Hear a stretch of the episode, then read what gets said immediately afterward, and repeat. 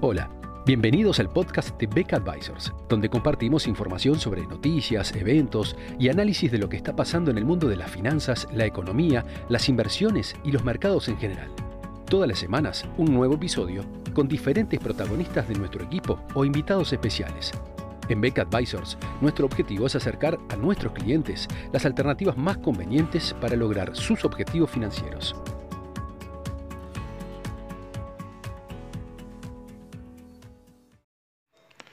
¿Cuáles van a ser los principales factores que dominarán el comportamiento de los mercados en los próximos días? En esta semana, eh, sin duda, el factor dominante va a ser el comienzo de la temporada de resultados de empresas en Estados Unidos. Dentro de unos pocos días más va a comenzar el mismo ciclo en Europa. Y eso, de alguna manera, ha generado un alto nivel de expectativas, dado que son los resultados del primer trimestre de este año que se van a comparar con los del primer trimestre del año 2020. Recordemos que en particular en el sector bancario, que van a ser justamente los primeros resultados que se van a divulgar,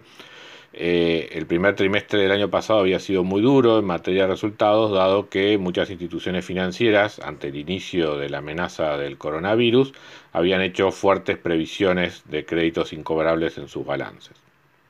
Por lo tanto, la, seguramente en el primer trimestre de este año comience a revertirse lo que fue un año negativo en general para los resultados de las empresas financieras por justamente ese factor de previsionamiento de créditos. De allí que se espera en general para, este primer trimestre de este año un fuerte crecimiento en las ganancias respecto del primer trimestre del año pasado. eso es además sumamente importante porque eh, recordemos que en buena medida el crecimiento de los índices accionarios durante el año 2020 estuvo marcado por la expectativa de que justamente las ganancias de las empresas se iban a recuperar a lo largo del año 2021. Entonces, eh, en esta temporada de resultados que comienza es cuando esa expectativa va a comenzar a materializarse o no en eh, realidad. Por lo tanto, es objeto de atención eh, lo que pase con los resultados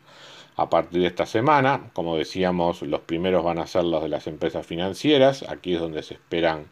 las mayores recuperaciones respecto del año pasado, pero obviamente en, las próximas semanas también iremos viendo si se confirman en general las expectativas, que parecen ser bastante elevadas, o sea, la media de los analistas espera un aumento en las ganancias del orden del 25% para el primer trimestre de este año en comparación con el reporte del primer trimestre del año 2020, o sea que es realmente una, expectativa ambiciosa y habrá que ver eh, cómo ello se va materializando a medida que se van conociendo los resultados y qué impacto termina teniendo eso sobre eh, la evolución de los índices accionarios. las expectativas para Europa son incluso aún un poco mayores, en el orden del 30% de crecimiento, o sea que realmente es una temporada de ganancias con expectativas muy altas, no del todo imposible de, materializar, pero donde las decepciones podrían generar alguna, alguna turbulencia, digamos, en los mercados, a lo cual sin duda va a haber que estar atentos. Por otro lado, este, también se dio a conocer hoy, eh, hoy martes, hoy martes 13, el, dato de, inflación en Estados Unidos, que también era esperado con mucha expectativa, porque eh, Recordemos que en marzo del año pasado se había dado una caída muy abrupta en el precio del combustible. Recordemos aquellos episodios de marzo, abril del año pasado cuando incluso los futuros del petróleo llegaron a estar en valores negativos durante algún día. Eh, Por lo tanto, eh, ya se descontaba por, parte de los distintos analistas un fuerte crecimiento en el, en el, índice de precios al consumo en marzo de este año contra marzo del año pasado, justamente por el repunte en el precio de la energía. Y efectivamente fue así, incluso un poco mayor de lo esperado. Los, los precios al consumo crecieron del orden del 2,6% este, interanual en Estados Unidos, con un aumento del 9,1% en los precios de la energía.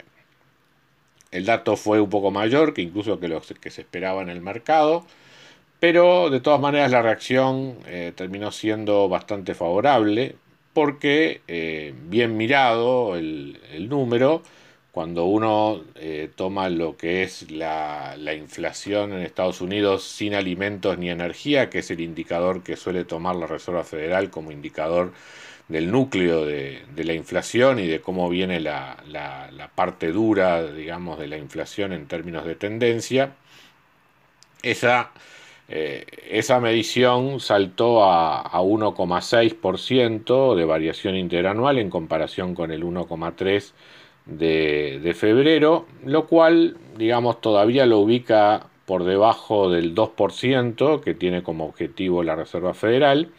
eh, tranquilizando de alguna forma la mayor parte de los temores en cuanto a que la inflación esté creciendo de una manera que va más allá de las expectativas de, la Reserva Federal. O sea, el número de marzo, con todos los aditamentos que podía tener, de alguna manera marca que la recuperación económica, por un lado, está existiendo y está dándose un aumento en la demanda, pero sin que eso cause una aceleración de la inflación que lleve a, provocar un cambio abrupto en la política monetaria. Por eso, en la jornada de hoy se dio tanto un aumento en los valores de las acciones, como también un descenso en, los, en la curva de, rendimientos, que de hecho en las licitaciones de bonos de más de 10 años, 10, 20, 30 años, durante esta semana marcó incluso un, algún leve descenso en los spreads, achatando algo la curva respecto a lo que se venía observando en los días anteriores. Por lo tanto, se confirma un poco lo que habíamos señalado en informes anteriores en cuanto a que